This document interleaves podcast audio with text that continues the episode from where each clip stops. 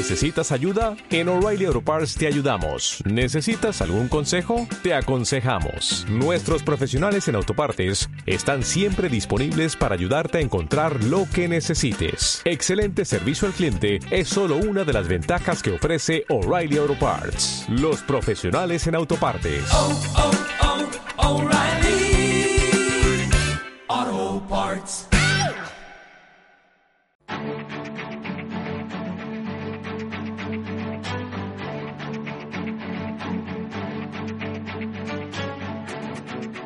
En Capital Intereconomía, el consultorio de bolsa.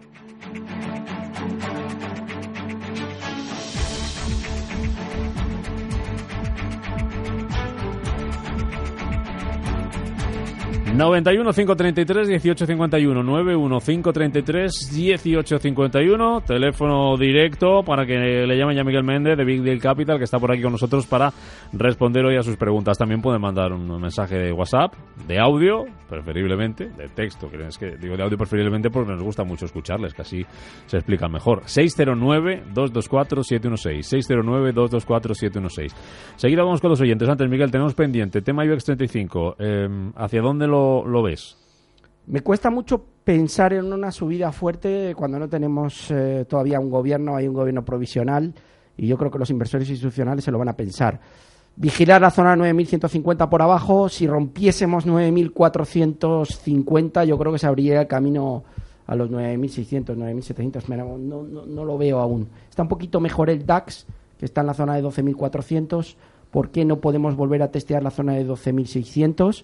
Eh, que fueron los máximos eh, anteriores, y por abajo habría que vigilar la zona de 12.200. Si pierde 12.200, vamos a profundizar la caída hasta 11.900, 11.800.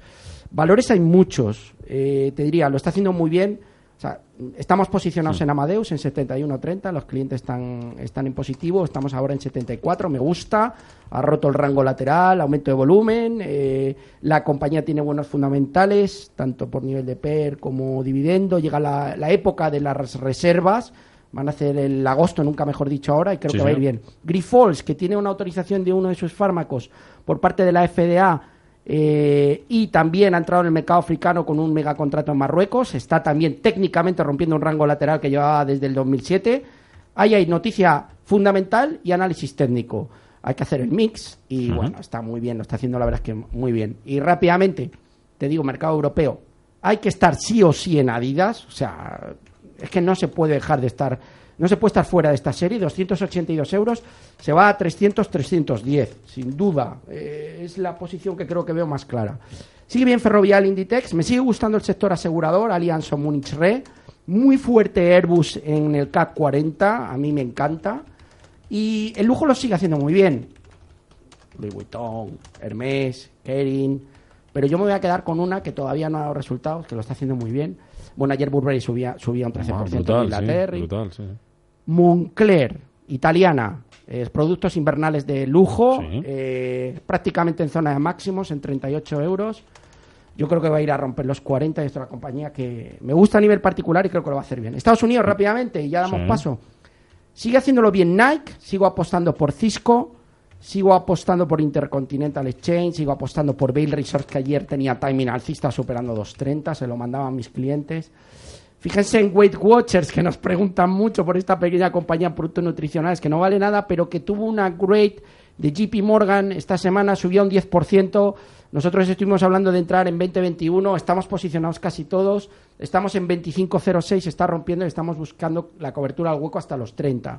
Ayer leía un análisis por la tarde diciendo que la compañía ha diseñado un plan para reestructurar su negocio y que puede haber un giro brutal. Ojo que viene cayendo de 100 y está en 25.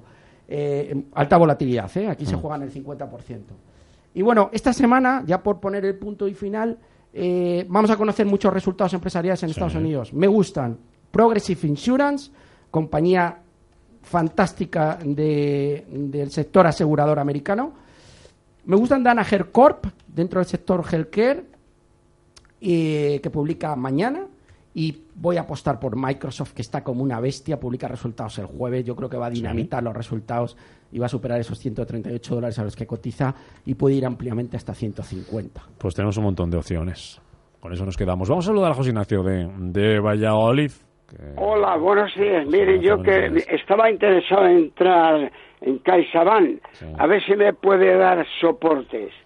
De Muy acuerdo, bien, nada más. Oye, ¿qué tal está el gracias. tiempo por Valladolid que estamos pensando Miguel y yo este fin de semana? ¿Cómo que, que ¿Cómo tal está el hace? tiempo por allí? Sí. Bueno, pues, Como inversor, eh, pues, eh, eh, mu- mu- mucha gente de vacaciones. O sea, ¿está vacío aquello? Bueno, así, claro, no, así, claro. no, así no esperamos cola. José Ignacio, gracias. A ver qué le Vale, dice sobre eh, CaixaBank. a usted.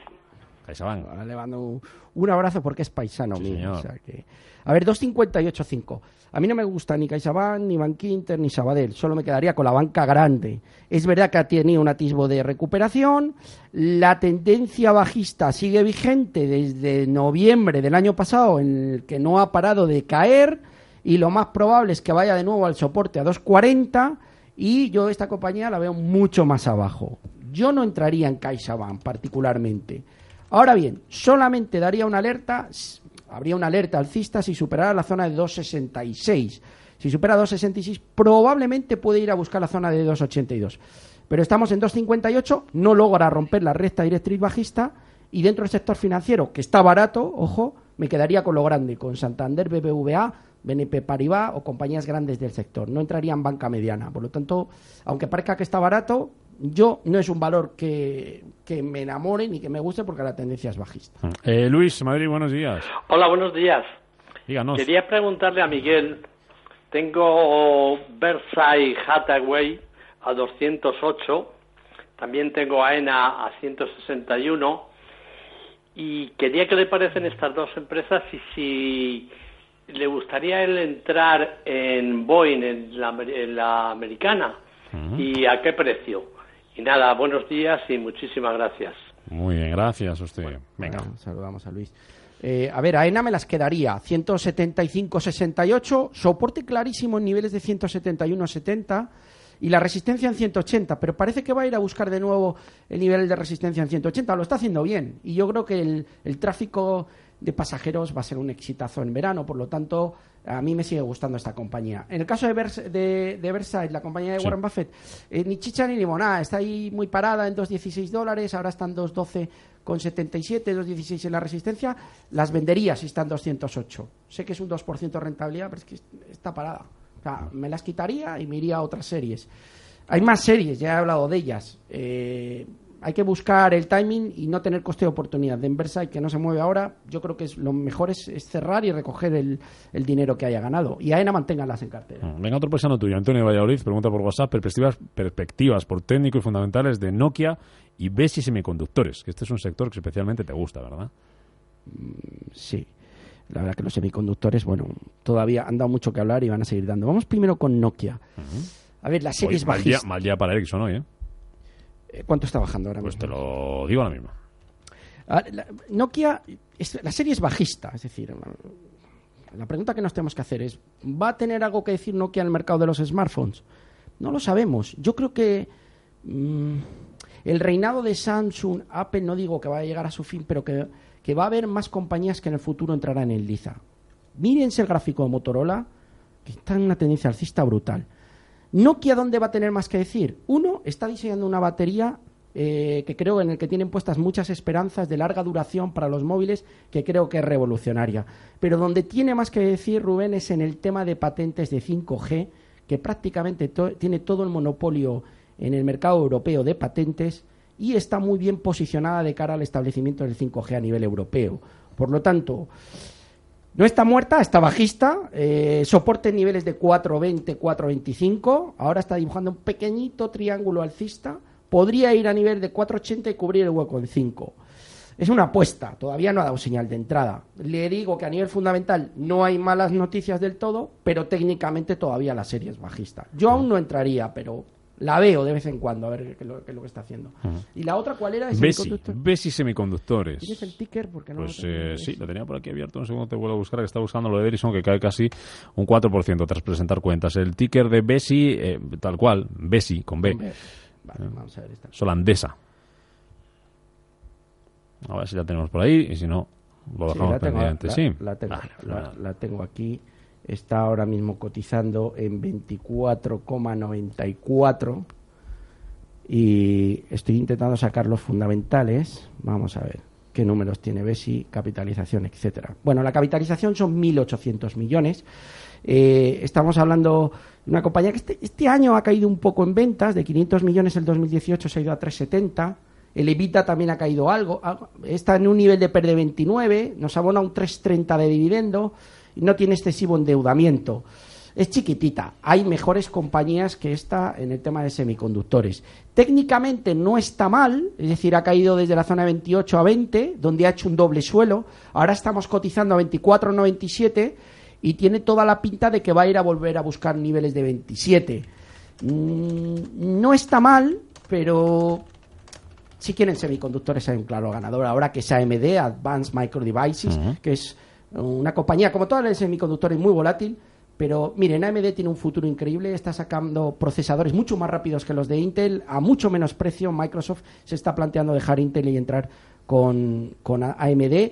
Y lo que es más importante, frente a una capitalización de 220.000 millones de Intel, es que mm, AMD capitaliza prácticamente 5 o 6 veces menos. Por lo tanto, yo AMD eh, sinceramente la veo niveles cercanos a 100 mm. en el futuro. Estamos en 35 dólares. Déjame que salude a Agustín y le respondemos después del boletín. Agustín, buenos días.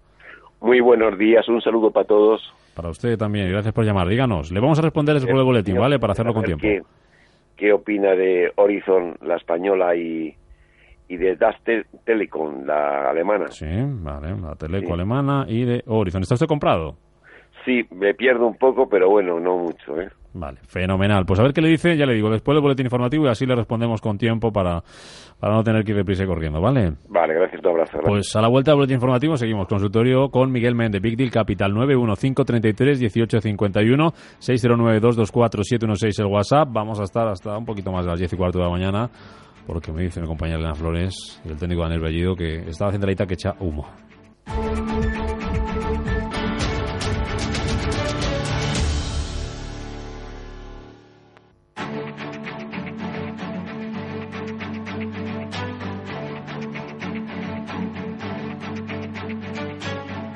En Capital Intereconomía, el consultorio de bolsa.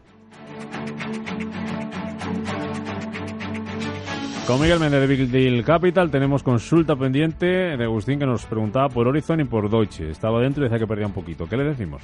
A ver, Horizon eh, está reclutando pacientes para un ensayo de unos medicamentos del Alzheimer en Estados Unidos. Esa noticia se acogió bastante bien por el mercado y en los días precedentes había subido de forma importante.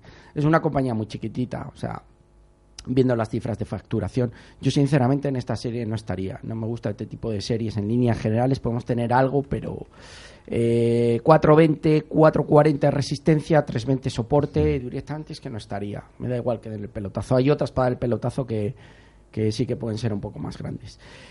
Por lo tanto, no estaría en la serie. Aunque las noticias no son malas. ¿eh? Eh, Deutsche Telekom. Vamos a ver. Eh, fundamentales impresionantemente buenos. Ventas, EBITDA, PER, dividendo el 5%. Lo tiene casi todo, pero está bajista. No se puede estar en la serie. Doble techo en 15.60, cotización actual en 14.88, lleva siete sesiones consecutivas bajando con máximos y mínimos descendentes, va a apoyarse en el siguiente soporte que son 14.50 y es uno de esos valores value que deberían de estar haciendo bien, teniendo buen comportamiento, pero no lo están haciendo bien. Y los bajistas están ganando la batalla.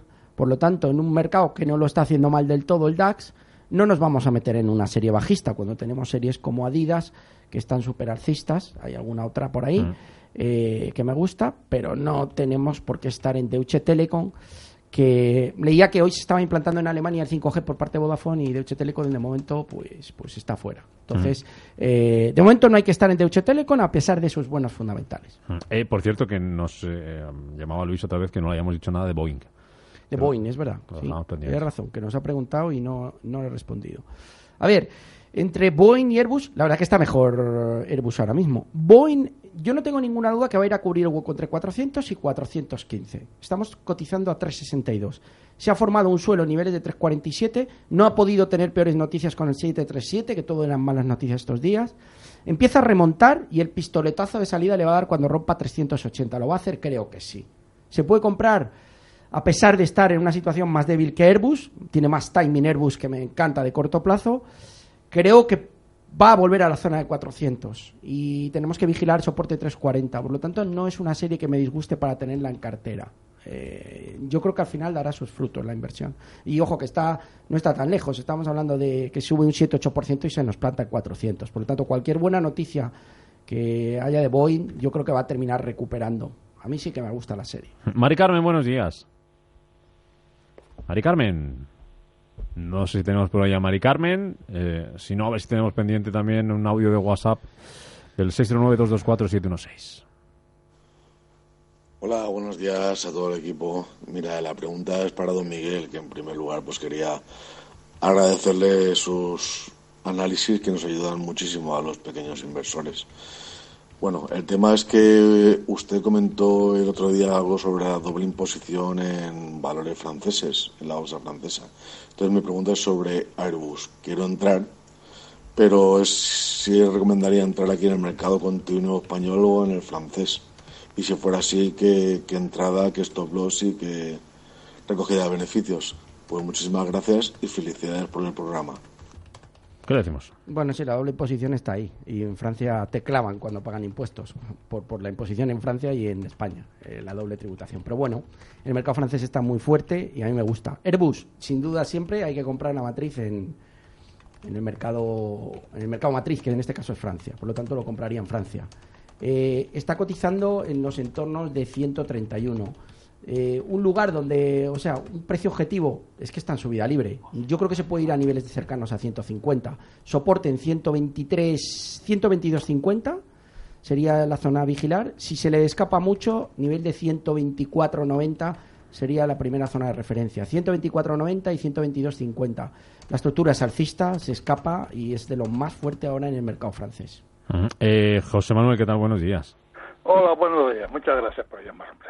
Esto, a ver qué le parece al señor Miguel que tengo Amadeus compradas a 68 y estaba pensando en comprar más. No sé si considerará acertada la, la idea esa. Y también estaba pensando en comprar más resoles.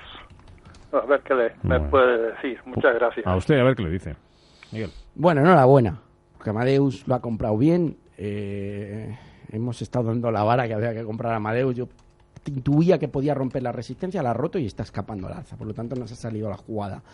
Cuando hay muchas llamadas de atención sobre resistencia, llamadas a la puerta, lo llamo yo, al final se acaba la puerta abriendo y es lo que ha pasado en Amadeus, que después de testear en cinco ocasiones la resistencia de 72 acabó rompiéndola.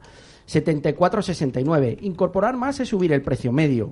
Yo creo que va a subir hasta 76-77 yo ahí ya empezaré a llamar a mi gente para, para ver si liquidamos o ajustamos el stop. Si quiere comprar más, la serie está alcista, pero yo prefiero casi que mantenga la serie en 68, que está muy bien comprado y le saca un 9% ahora mismo, que incremente posiciones.